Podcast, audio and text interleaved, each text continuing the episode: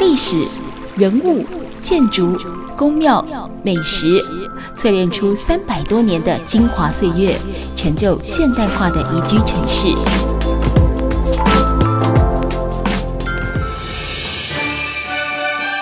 走进台中故事馆，处处有惊喜，句句有故事。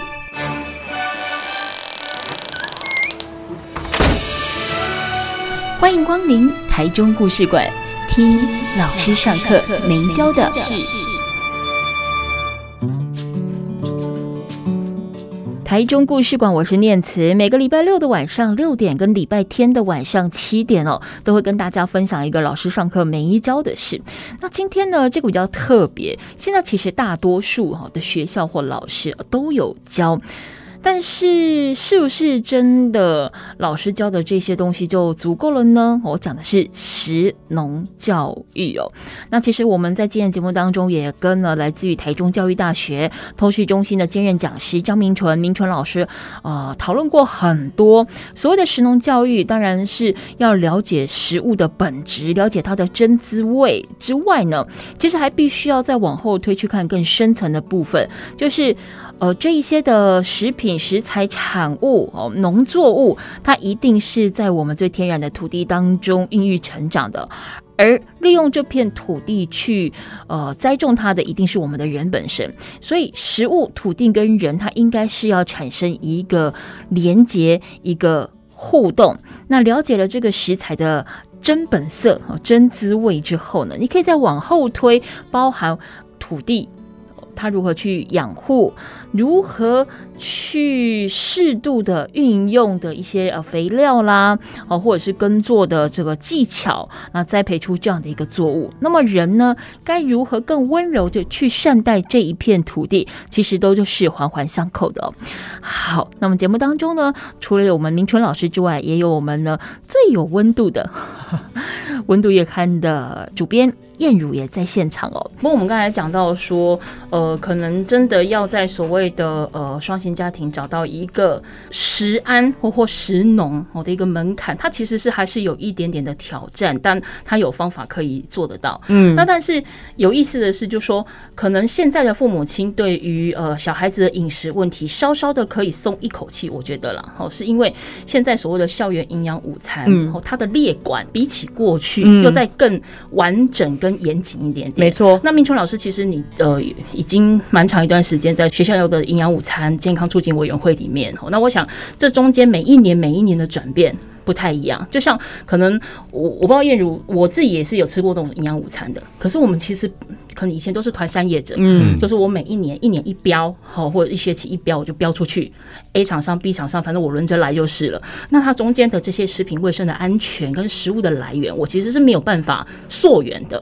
但现在你看，包含像很多的小学哦，或者是国中，可能也都有所谓的午餐秘书，嗯，哇塞，已经有一个专人来管理，包含去调配你的营养的一个嗯数值了。哦，所以这部分是不是反而在学校可能比在家里还要让人家安行，现在不是只有午餐秘书，其实有营养师。嗯，这个学校如果它超过四十个班，它就必须要配置一个呃学校专属的营养师。嗯，那如果没有超过四十个班的话，那可能就好几个学校呃呃共用一合合对合并一名营养师。那这个是学校卫生法的规定哈。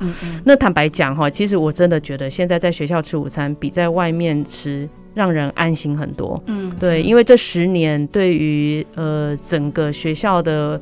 呃，午餐的控管真的非常的严格。嗯嗯。那我因为呃关心这个议题，后来认识了一些团膳厂商哈，那他们都跟我说，现在哈真的是做学校的午餐比做外面的一般餐饮业哈更辛苦，因为法规非常的严格。对，但是三不五时的突击检查，那个次数比以前更加的频繁。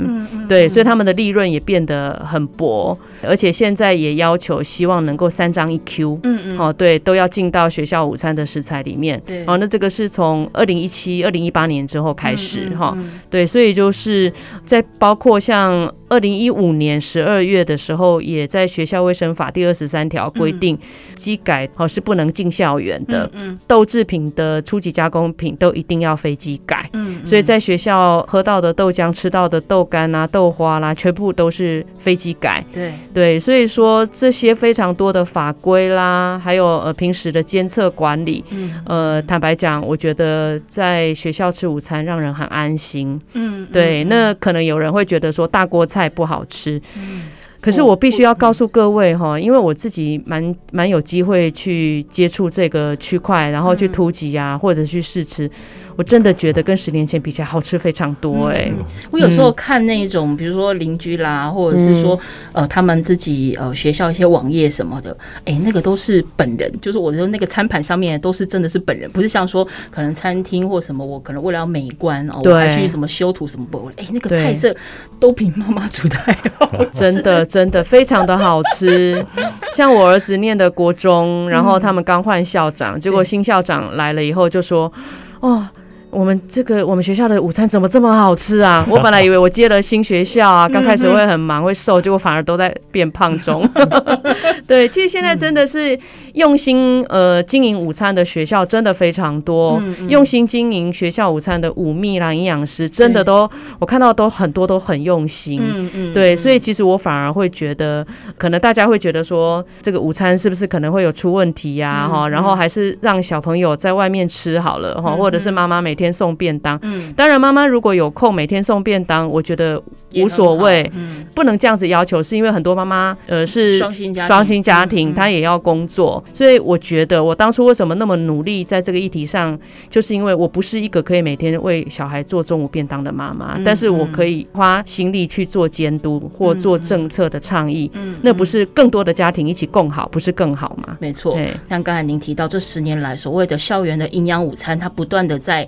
进化，嗯，那不管是在从食品来源，甚至是法规，甚至是安全跟卫生等等，都一直在变形，走向更好的地步。是为什么我们会这么在意所谓的校园营养午餐？因为国小有嘛，国中有嘛，好，那我们都知道说，像回到我们最前面讨论，就说今天你吃的东西健不健康，营不营养，好不好？其实对于孩子的健康有相当大的影响，哦，发胖啊，或者是一些慢性病啊等等，这些都是我们大概能够理解的。可是我记得你前面其实也有提到，就是说他对于所谓的心理的状态跟学习的层面，可能会有一些的改变。营养午餐我们这么在乎它，是也因为看到它可能会在生理跟心理上面产生哪一些的变化嘛？比较具体的举一些例子，就是说你可能看过在生理面或心里面各自产生什么影响？不知道大家有没有算过哈？嗯、我们的小朋友如果在学校吃营养午餐的话，嗯、一年大概可以吃到一百八十餐到两百餐。哎、欸，我还真没算过。大家觉得这个数字高不高？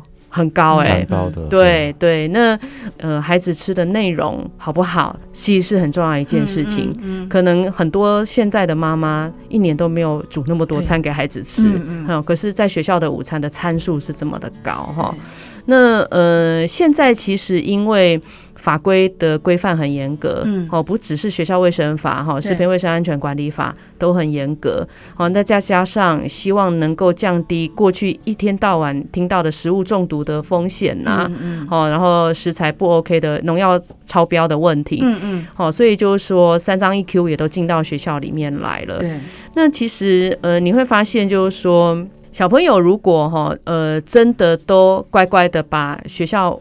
呃，营养师去配膳的呃东西吃下去的话，嗯、他的体力跟他的学习效能一定是好的。嗯嗯、对，我举个例子给大家听哈，有一次我去苗栗某个学校上课哈，然后呃上完以后，他们老师就跟我说：“明春老师，你说的我真的有发现呢，嗯、因为他们的学校小朋友很多早餐，好、嗯、是吃袋装零食，好，因为袋装零食？就是。”洋芋片的 potato 哦，potato chips，对，哦对，那呃，因为他们可能隔代教养，然后阿公阿妈发现他喜欢吃这个，然后早上可能要去农作了，没有时间准备加工食品、零食类的当早餐果腹，因为老师有讲吼，每当康巴豆来好好，好，所以他们就呃让小朋友，哎，对，就后来他们就发现确实就。这些孩子就比较容易坐不住，比较过动，学习的效能也没有那么好。嗯，可是如果我们现在学校午餐其实都非常严格的规定，要有多少的蛋白质、维生素、矿物质，哈，对，然后素食日的时候也要有多少。等量的植物性蛋白质，嗯嗯，对，那呃，所以这些还有一个礼拜顶多只只能出现一次炸物，油炸的哦，炸物都规定都有规定，都有规定，对，所以就是呃，你就会发现，就是说，如果孩子真的能够都把这些买单吃进去的话，他在体能跟学习效能的表现上，确实都是比较好的，嗯，对，所以我反而会鼓励很多的家长哈，就是说，呃，因为现在你看得到的一些呃学校的午餐哈。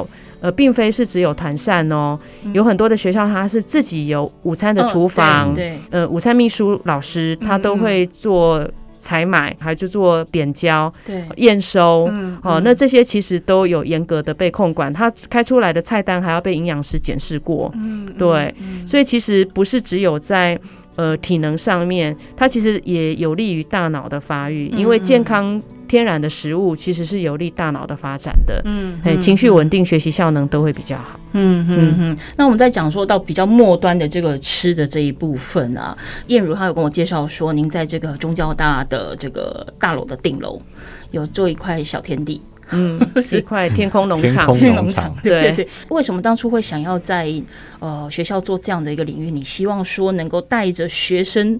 呃，看到我们所谓食农教育的哪一个环节，或者说你希望带给学生什么样的概念，而你如何去规划这一片农地？因为一年四季它可能有的东西不一样，嗯，那你如何让孩子们看到四季常青，然后去认识这一年四季的这个时间的循环，嗯、搭配台湾食材，嗯，它能长出些什么？当初我在学校的通识中心有开一门绿色饮食与环境健康，嗯嗯，那但是一个学期。光是讲呃食物这件事情，嗯，就差不多了。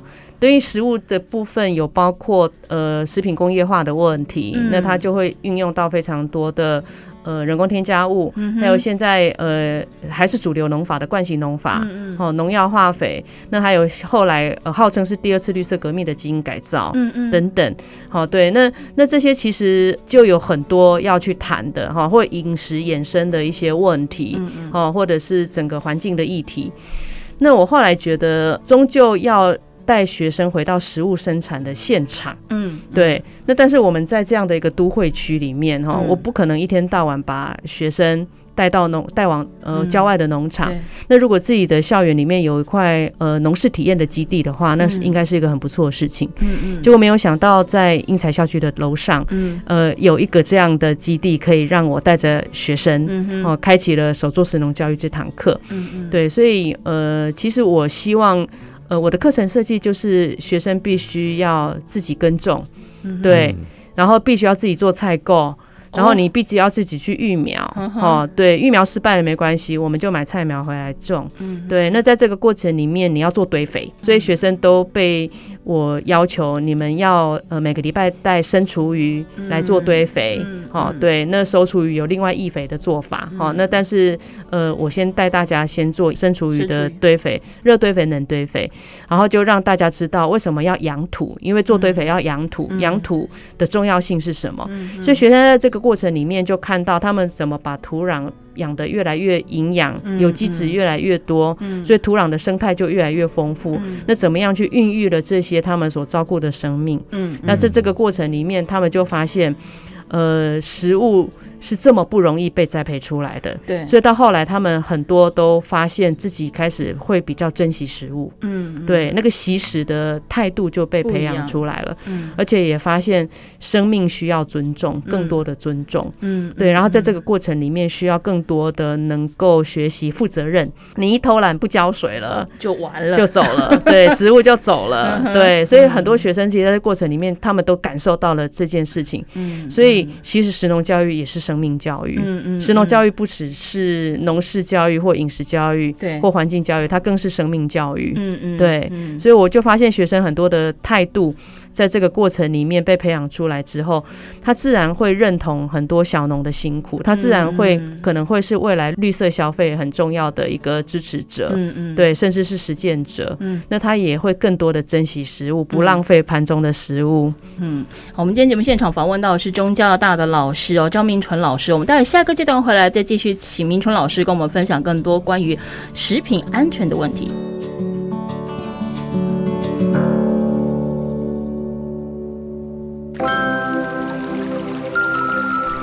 史、人物、建筑、宫庙、美食，淬炼出三百多年的精华岁月，成就现代化的宜居城市。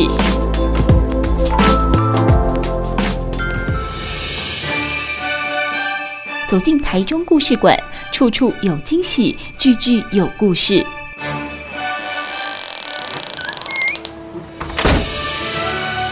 欢迎光临台中故事馆。听老师上课没教的事。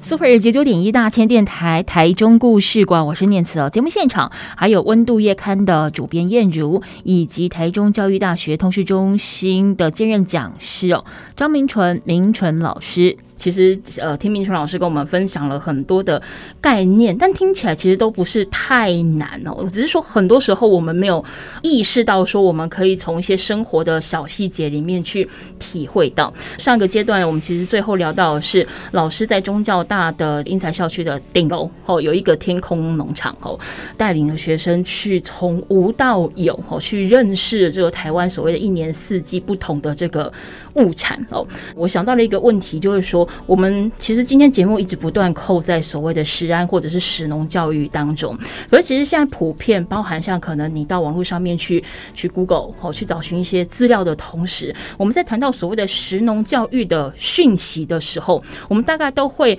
扣紧在所谓的怎么吃对我们是安全的，怎么吃对人类是好的，怎么吃呃对人是健康的，我们似乎都是一直关注在所谓的。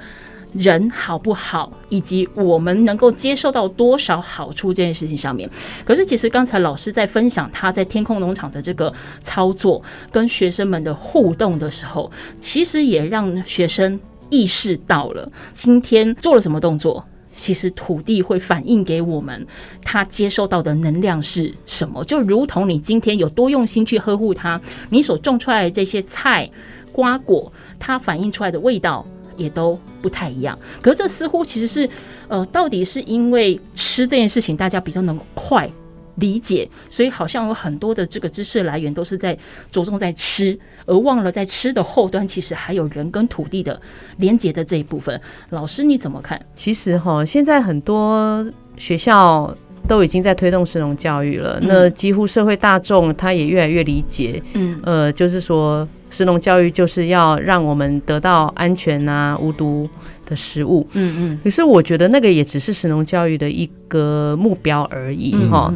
那更重要的就是说，呃，如果我们没有先友善环境，对，我们就没有办法友善农业。如果我们没有办法友善农业，我们就没有办法得到这些无毒安全的食物。嗯嗯。对，所以其实那是环环相扣的。嗯。对，我觉得土地真的就是。很直接，嗯、对你呵护它、照顾它，然后你固定去施肥、做堆肥，嗯，哇，它就长出很丰盛的农作物让你收成。嗯，但是你在这个过程里面，如果你纯粹只想着要扩大更多的产量，嗯，对，然后要把所有的害虫都杀死的时候，对，你就会发现你会进入了一个恶性恶性循环的逻辑里面去了，去解决更多的问题。嗯嗯，嗯对，所以我觉得那个根源很重要。嗯，就说我们做这件事情。是为了什么？对，其实也许我们刚开始的起心动念是为了要得到无毒的哦农产品，然后让我们身体更健康。可是你后来做这件事情一段时间下来，你会发现。如果没有更好，就没有办法更好。嗯嗯，对，所以就是说，当你友善环境，你可以不用农药，不用化学肥料，然后你用这样的友善农法的话，其实啊，像我后来每次在我的农园工作的时候，我都会觉得很疗愈哎，因为呃，你会看到瓢虫，看到很多的蝴蝶，看到很多不同的风，嗯，哎，还有很多的鸟，嗯，都来你这个农场了。那他们也许会偷吃你的草莓，或偷吃你的呃番茄，那那那很自然呐，对，因为本来那就是他们的食物的一部分，嗯。哎，对。但是你发现大家都在这边和谐共生的时候，你会可以感受到那种生命共好的感动。嗯，对对，所以我觉得比较重要的就是，如果你没有办法以环境永续为前提的话，嗯、到后来我们也只是在做农产品推广而已啦。农会就很做得很好啦，嗯，对呀、啊，当然农委会就有很多的政策都在推动啦。嗯哼，嘿，我们不需要这么的努力认真，还要把学生带到田里面，让他们晒太阳，让他们流汗，嗯、去做这些事情。嗯，对，嗯嗯。走向互利共生，不是互相伤害。当然，对啊。而且其实老师家老师没有特别去提很多所谓那种农业的环境伤害，但事实上有非常的多。像我们前几集访问到像野鸟协会，嗯，他们其实观察到很多鸟类大量死亡，真的都只是说他去吃了，嗯，吃到农药的虫哦，或者是他只是吃了浸泡过一些呃除草剂的种子。那其实那光是鸟类就大量死亡，那何况是老师刚刚提到，就是更多的生物。嗯，对，嗯，人只是比较就是厉害一点，可以顶比较久，比较久一点，就顶比较久一点点。对，而且我们自己在呃，像我自己是在这个部分一直做进修跟学习，然后后来我也发现哦，你怎么样去看待杂草这件事情啊，也是非常的关键，因为过去传统农法都会用除草剂，对，去把所有的杂草。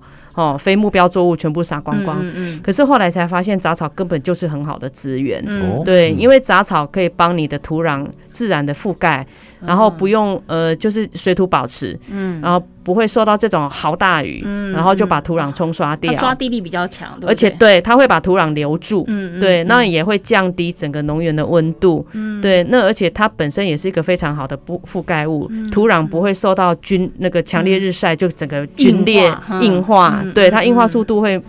会比较缓慢，而且其实它的根也含养非常多土壤需要的微生物，嗯、那土根也在帮你松土。嗯嗯，对，嗯、所以其实杂草有非常多的好处。那你如果真的要除草，当然也要除草。对，除草完以后，那个草还是很好的堆肥的来源。嗯，嘿，它可它是天然的一个可以自然循环的资材。嗯嘿嗯，像其实我们前面的段落也有在聊到，就是说对于所谓环境的污染当中，比如说我们在聊到说呃饮料。这件事情，好，那比如说包含呃这个塑胶制品啦等等，那坦白说，台湾这几年下来没有办法完全根绝所谓的塑胶制品的使用，对，但它其实有逐渐在改善，说我减少它的使用。那老师，你其实一直在这个领域努力了这么久，你看到目前台湾最大的转变是什么？减速这件事情，我觉得越来越是大家都认同的共识，嗯，好，然后大家也都会不否认它是很重要的。嗯那只是说，呃，知易行难，对对对，好，立志行善由得我，但行出来由不得我，啊，好麻烦哦，还要自己带，然后怎么样？其实我们都遇到非常非常多这样的状态。我觉得其实现在不是只有个人会努力。企业它也会努力，嗯嗯，好，那像我呃前阵子也知道，像 Foodpanda 它现在也有在努力，嗯，哦这个区块去减少一次性的餐具，嗯，好，然后跟台北有一些店家有在做一些，呃呃，我忘了是在台南吧，哈，在做一些尝试性的一些合作，嗯嗯，对，因为他们也很清楚，呃，他们是一个企业，需要去呃发挥他们的社会责任，不要减增加这么多的垃圾量。好，那呃，我会觉得就是说，呃，这件事情需要一点坚持啦，哈，就是说。呃，你知道这件事情很重要，但是你要成为呃呃行动的一部分，嗯、它需要一些坚持，嗯、或者是努力，对，好，比如说你就开始养成自己带购物袋的习惯，嗯，好，然后呢，你买的东西就把购物袋拿出来装，嗯，好、嗯，那甚至就是说，呃，你自己愿不愿意？你如果还是个饮料控的话，嗯、那你有没有办法？你每次去买饮料的时候是带着自己的杯子去装，嗯，好，然后呃，刚开始。可能会有一点不习惯，会觉得麻烦。但是人真的就是习惯的动物，嗯，然后二十一天之后习惯了，你就不会觉得这对你来说是一个 loading，是一个负担，嗯，对。那这样像我自己一定出门就会有，呃，我的环保杯、我的袋子、我的筷子在包包里面，可是我从来都不觉得那个会。会是一个负担，嗯，对。那甚至有时候你出去旅行，嗯，你自己就带着自己的盥洗用品，你也不要用到饭店的备品，嗯嗯，好，那个都是一种就是很很自然的习惯了。对，当养成习惯之后，那个就不会是负担了。嗯嗯。但最难的就是养成习惯的过程哦。好，我们今天节目现场呢，访问到的是台中教育大学呃通识中心的兼任讲师张明纯明纯老师哦，还有温度月刊的。主编燕如也同时在我们的节目现场，我们待会下一个阶段回来，我们再继续聊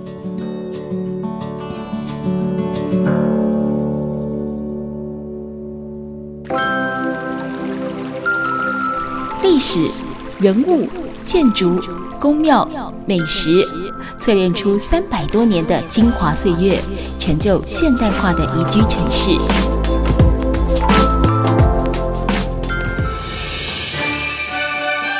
走进台中故事馆，处处有惊喜，句句有故事。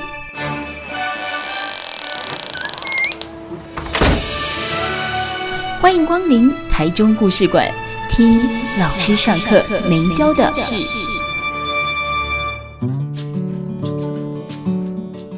Super 九九点一大千电台台中故事馆，我是念慈哦。这个礼拜呢，是我们有温度的故事馆。那当然，节目现场一定是由我们温度月刊主编燕如，还有呢，今天访问到的是台中教育大学通识中心的兼任讲师张明纯明纯老师哦。不管是在食安呐、环境教育啦、环保啦，呃，各个相关的议题当中呢，你一定会很常听得到明纯老师的名字。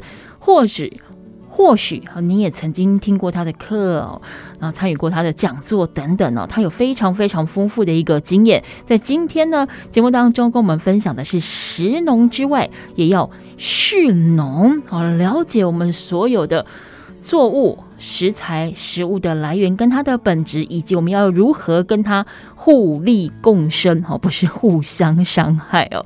那也欢迎大家可以上到脸书粉丝团哦，搜寻台中故事馆或者是大千电台念词，帮我按赞分享，也让更多好故事、有温度的故事可以继续跟大家做分享哦。那么上一个阶段我们谈到了减塑的议题，这也是在近五到十年当中大家逐渐累积而来的成果。跟习惯，但当然最难最难，真的就是习惯的累积。你要如何随手带自己的环保杯、筷、任何好的餐具等等，或者是说购物袋哦，你去到了超市啦、传统市场等等，你要怎么样呃利用你自己的小工具，好减少或降低，甚至是。主角吼自己对于环境的伤害，那么连接更好的关系。可是老师这两年有一个非常大的挑战，就是疫情。因为显而易见是去年开始到今年，即便台湾社会它其实疫情控制的相对的是稳定，嗯，但问题是它还是存在。呃，无可避免的就是，其实各个县市政府在早先疫情比较紧张的时候，它其实也都在呃这所谓的呃环保杯。环保用具、外带餐具的这个部分，它的那个限令有稍微放松一点点。好，那当然，我也必须要说，疫情这一部分，它还是处于一个我们无法控制的未知的情形之下。其实，是不是接下来这几年，我们可能在面对所谓的环境保护的议题的时候，会是另外一个新的挑战？当然是因为，其实，在疫情一开始的时候，嗯、我们就知道一次性的用品。这件事情的增量，对，它变成了一个很大的难题，又回头路了。是，然后甚至本来环保署不开放的，也都开放一次性的用品，哈、嗯嗯，那。呃，我觉得这个本来就真的是一个很大的两难呐，哈。那减速是为了要减少更多的垃圾的处理，嗯，甚至是减少更多的碳排放，嗯，好。那但是，呃，碳排放也许是在很多的产业停顿下来之后减少了，嗯，比如说减少了很多飞机的班次，减少了很多移动需要的石油的消耗，对。那，呃，但是在我们日常生活里面的这个部分，嗯，我觉得这个有时候我真的也很难找到答案，哈。那但是就是说，在家里自煮这件事情，我看到确实增加了。很多人以前不煮饭，因为疫情的关系，他开始煮饭了。那他就减少了很多的一次性的外带的垃圾。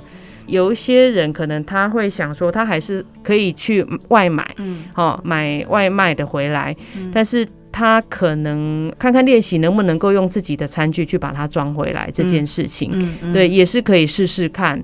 好，那只是说，当然我也很难说，因为疫情的呃严峻与否，会影响你外出的次数哈。那但是我想，呃，疫情终究会过去啦。嗯、对，那就算它真的流感化了，那也变成轻症。嗯，哦，也变成就像以前的 A 流跟 B 流。嗯，那大家又可以慢慢的比较回到以前的生活状态的时候，但是这个观念是不会改变的。对，等于说它还是未来有一段路要走，因为由俭入奢易，由奢入俭难，是没有错，是没有错。嗯，对对对。那但是就是，呃，像我自己就是落实了这么多年哈，我就会很享受垃圾很少的那种愉快。嗯，哎，在在厨房里面哦堆了满堆的。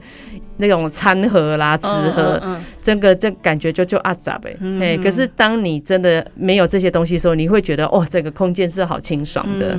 哎，对，我觉得还是必须有意识的让头脑去呃提醒自己这件事情，然后在你的生活里面去感受到它的好。嗯，对对。那所以我们为什么会说环教？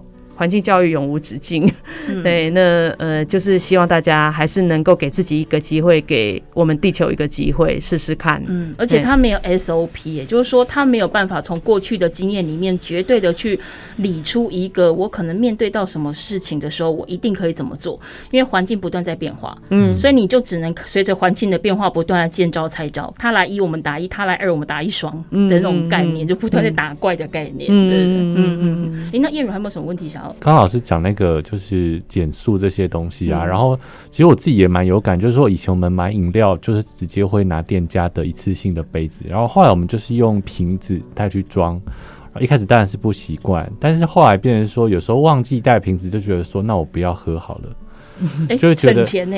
对啊，然后就会觉得说制造那个垃圾，就真的觉得很很不应该。可是我相信每个人在做这种减速行动的时候，遇到难题是不一样的。像老师你刚刚讲说你去买菜，再来就是一般人可能会去超市买菜，那超市就是非常多包装。嗯，对。然后我也想问老师说，你怎么避免这个？假设说你是想要去超市买的话，那再来就是我们去我们讲传统市场好了，市场的老板很爱塞塑胶袋给客人。嗯。就是我们自己已经都带了购物袋去，然后老板就会说：“好，给你带货啊！”他已经就是在一秒之内把所有你买的东西都装好了。哦、然后你说不用，哦，你跟他说哦不用塑胶袋，他也会觉得很愧疚，好像没有给客人袋子，他会觉得非常的不习惯。哦、怎么克服这些小细节？老师的撇步有吗？我曾经就是请老板说啊，这些塑胶袋啊。卖好啊！你给别人用，我家己有落啊，那我就把它一个一个拿出来。哦、你还会再把它拿出来？可是老板就说：“哦，你很环保呢。”哦，我都说：“嘿呀、啊，现在很多人，越来越多人都很环保。”哈，嗯、对。那其实你会发现，其实很多的摊商他也有这种概念，因为他也觉得塑胶袋太多，嗯，但是他怕怕被骂，因为有些客人。他他就是习惯，然后如果你不满足他，他反而会被骂，所以他就是为了要满足客人的需求，所以他就都是这样处理。但是他也他们也会发现环保的客人越来越多，所以他反而会告诉你说：“哦。”你就环保啊，啊你就好。我讲哦，你无感觉这嘛塑胶袋啊就这。他说真的这样，真的是这样。所以就是你又开启了另外一个话题哈。那基本上，呃，我觉得就是呃，像我们这种欧巴上级的哈，基本上都会跟老板这样子哈拉，以后发现其实他也是很认同这个理念的。对，所以以后去买的时候呢，他就说哦，你自己有袋子哈，对，那就不会拿。一眼就看到哦，嘿，没塑胶袋来啊。嘿，对对。对啊。还会给你称赞呢，对，那其实蛮好的。嗯、那但是一般的 supermarket 哈，对，可能现在在台湾还是很难。呃，像传统市场一样哈，嗯、对，因为它都会用保鲜膜，对，然后塑胶底盘装哈，嗯、这个部分其实我们之前也讨论过哈，后发现他们确实会有一些困难，比如说理货上出菜的困难哈，嗯、那或者就是说有一些食物安全、微生物滋生的困难，嗯、比如说你买鱼买肉，嗯，哎，你就你就不太可能叫他们是裸装哈，嗯、那。所以这些东西基本上，呃，我觉得它可能因为是食安的控管上面，它有一些难度啦哈。那这个其实坦白讲，对我来说，我觉得也是一个现在我自己也不太清楚解方到底在哪边，因为我们以前去环保署开会、去卫福部开会的时候，其实都有提到这样的问题，哎，但是你会发现有一些两难，嗯，对，那两害相权取其轻的时候，就变得必须是要这样，嗯，对对，那但是国外现在有一些呃。合作社哈，像一些超商，它有一个区块，它可能是可以做到裸装的。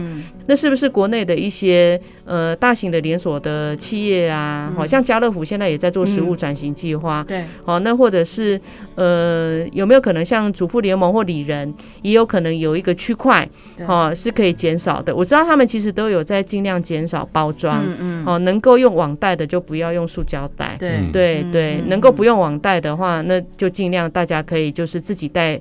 东西来呃来装回去，嗯嗯，对，那这个东西呃这个部分其实是还有一条路要呃一段路要走啦哈。那但是如果大家越来越多的意识到它是一个问题的话，嗯，我觉得它就距离找到解方的路呃更近一点，对，更近了，更不就不远了。因为现在有非常多的变形，像燕如刚才提到说买饮料的问题，其实像现在我知道像台中晴美那附近，它有那个比如说饮料杯的交换站。然后就说，哎，就租赁站啊什么的，就是 A 点买了，B 点还啊，然后有点像是那种 iBike 那样子的的概念。其实它都是不断的在转型当中，所以透过技术去找方法，然后再回到我们其实节目一开始讲的，把这样的一个概念变成它是一个素养跟习惯，它就没有所谓的不便利以及做不到。的确，就像刚才明川老师说的，跟包含因为现在疫情的关系，我们都还有一段路要努力的往前走。但它如果持续有在转型，我觉得那就是一个正向的发展，那也是可以值得期待的，对对不对？好，我们今天节目呢，非常感谢有我们的温度月刊的燕如主编，以及我们的台中教育大学通识中心的兼任讲师张明纯明纯老师来跟我们分享食农之外更要适农。谢谢两位，谢谢大家，谢谢大家。